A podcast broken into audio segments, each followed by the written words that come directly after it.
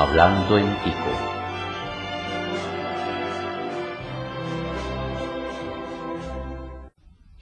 Bienvenidos a Hablando en Tico. Y en este capítulo de hoy vamos a hablar sobre recesiones y depresiones. Expliquemos bien estos conceptos económicos. La producción de un país se suma toda y eso da lo que se conoce como el Producto Interno Bruto o PIB. Ahora bien, el PIB real es el que se calcula basado en una referencia y se usa para comparar PIBs pasados y el PIB actual. Cuando más o menos como el cálculo del precio actual de un artículo con el precio viejo luego de los cambios de inflación. Pues bien, si tomo el PIB real de hoy y le resto el PIB real de hace un trimestre y divido todo eso entre el PIB viejo y lo multiplico por 100, tengo el porcentaje de variación del PIB en un trimestre. Claro, si el PIB era 100 y ahora es 110, tengo una tasa del 10% de variación y veo que el PIB mejoró. Si la tasa es negativa, significa que estoy produciendo menos que hace un trimestre y eso es muy malo. Si da negativo dos trimestres consecutivos, ya se habla de recesión e implica que la economía se está deteriorando. Si esta recesión económica se mantiene por más tiempo, se pasa a llamar depresión económica y es así que es desastrosa. En una recesión, como se produce menos, se consume menos. Hay altas tasas de desempleo y la inflación tenderá a bajar. Recordemos que la inflación es básicamente la depreciación del valor adquisitivo, o sea, este, eh, puedo comprar menos con el mismo dinero. Si hoy algo me cuesta 100 colones y mañana me cuesta 110, podemos decir que una inflación del 10% y obviamente voy a poder comprar menos de ese producto porque es más caro y mi poder adquisitivo ha bajado. Con la recesión, la inflación baja y puede incluso ser negativa, que es conocida como deflación. Y la deflación es así que es terrible. ¿Por qué? Bueno, si la inflación sobre los precios no los baja la deflación, menos sí, pero eso es terrible porque podemos caer en lo que se conoce como espiral deflacionista. Ahora bien, si el precio baja, no es porque las cosas son más baratas. Baja porque el comerciante quiere vender aunque sea algo, cualquier cosa, y casi que regala el producto porque no está vendiendo. Eso es el problema de la deflación. Si bajan los precios por eso, los comerciantes no están ganando más bien, y por lo tanto deben despedir gente y producir menos cosas. Eso eh, quitaría plata de la calle porque la gente de ahí sin empleo no tiene plata y menos que van a comprar y más se van a bajar los precios hasta que todo colapsa. Esa es la espiral. Es como una bola de nieve al revés. Ahora bien, en recesión también podría darse algo parecido a lo que ocurrió en Venezuela. La inflación se dispara a miles, pero es un porcentaje de miles. Y eso es un fenómeno interesante conocido como estanflación, es básicamente una inflación estancada.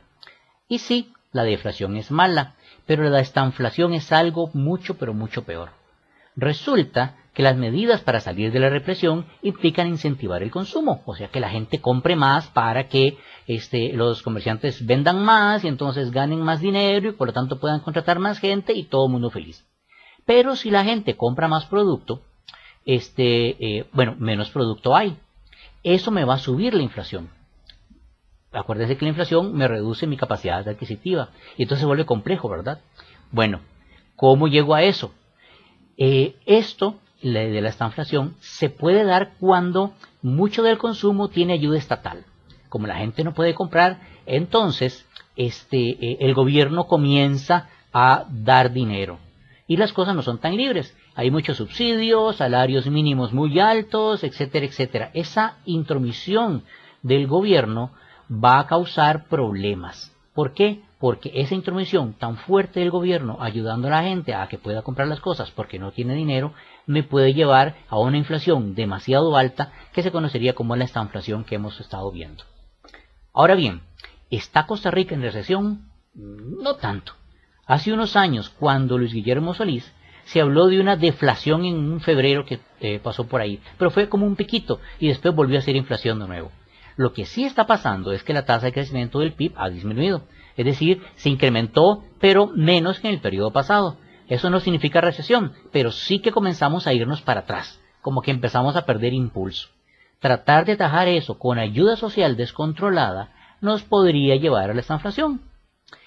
Eso de meter más plata en la calle para mantener la inflación e incentivar la producción está bien, pero si lo hacemos con ayuda social, o sea, el gobierno dando un montón de plata, nos puede llevar a la estanflación. Estamos lejos de eso, pero por ahí es el camino. ¿Los impuestos afectan? Claro, los impuestos quitan poder adquisitivo al consumidor y reducen el margen de las empresas, el margen de ganancia. Es mejor reducirlos y simplificarlos y, e incrementar la economía.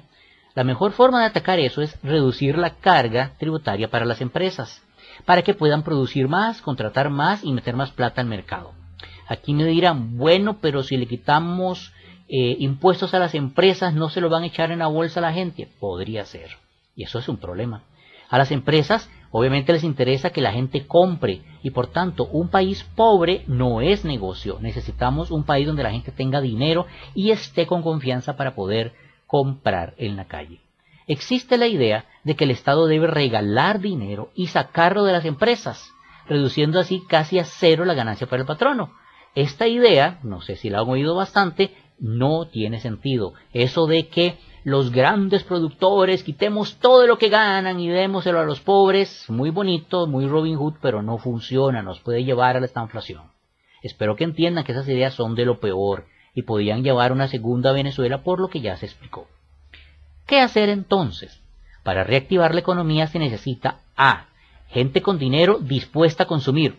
Ojo, podemos tener dinero, podemos ser que haya gente con buenos salarios, pero que no quiera consumir porque como ve la economía fea, entonces pierde esa confianza y no consume. Y B, necesitamos empresas dando empleo. Nótese que tener gente en la calle consumiendo puede ayudar a las empresas que venden productos localmente, obviamente, a vender y tener más ganancias. Pero esas empresas no tienen la capacidad de contratar a todo el mundo que necesita trabajar en el país. Por lo tanto, necesitamos atraer empresas que contraten gente aunque su producto no se venda acá. Una empresa haría eso, contratar aquí para vender afuera, si la mano de obra que necesita cuesta conseguirla en otros lados o es más barata acá, o tiene mayor calidad. La mano de obra barata no tiene que ver completamente con el salario, sino también con todo lo que se le asocia. Traer gente o contratar gente aquí eh, tiene que ver no solamente con la plata que se le paga a la persona, sino con las cargas sociales, los impuestos de importación de materia prima, los impuestos de exportación, los impuestos locales, el costo de la tramitología, el costo de los servicios locales que se van a consumir, etcétera, etcétera, etcétera. Como pueden ver, es sumamente complejo eso de la reactivación, porque necesitamos hacer un montón de cambios y no son simples. Cualquier cosita que toque en algún lugar puede afectarme en otro. Pero si no lo logramos, seguiremos para atrás. Y más ahora que el mundo también está dando señales de entrar en una recesión seria. Eso va a disminuir la confianza, la gente va a consumir menos y estamos entonces, ahora sí, entrando hacia atrás en una recesión que podría convertirse en algo peor. Muchas gracias por escucharnos. Recuerden visitarnos en nuestra página Facebook, facebook.com barra inclinada, hablando en tico. Los esperamos. El anterior fue un comentario de William Martínez Pomares para Hablando en Tico.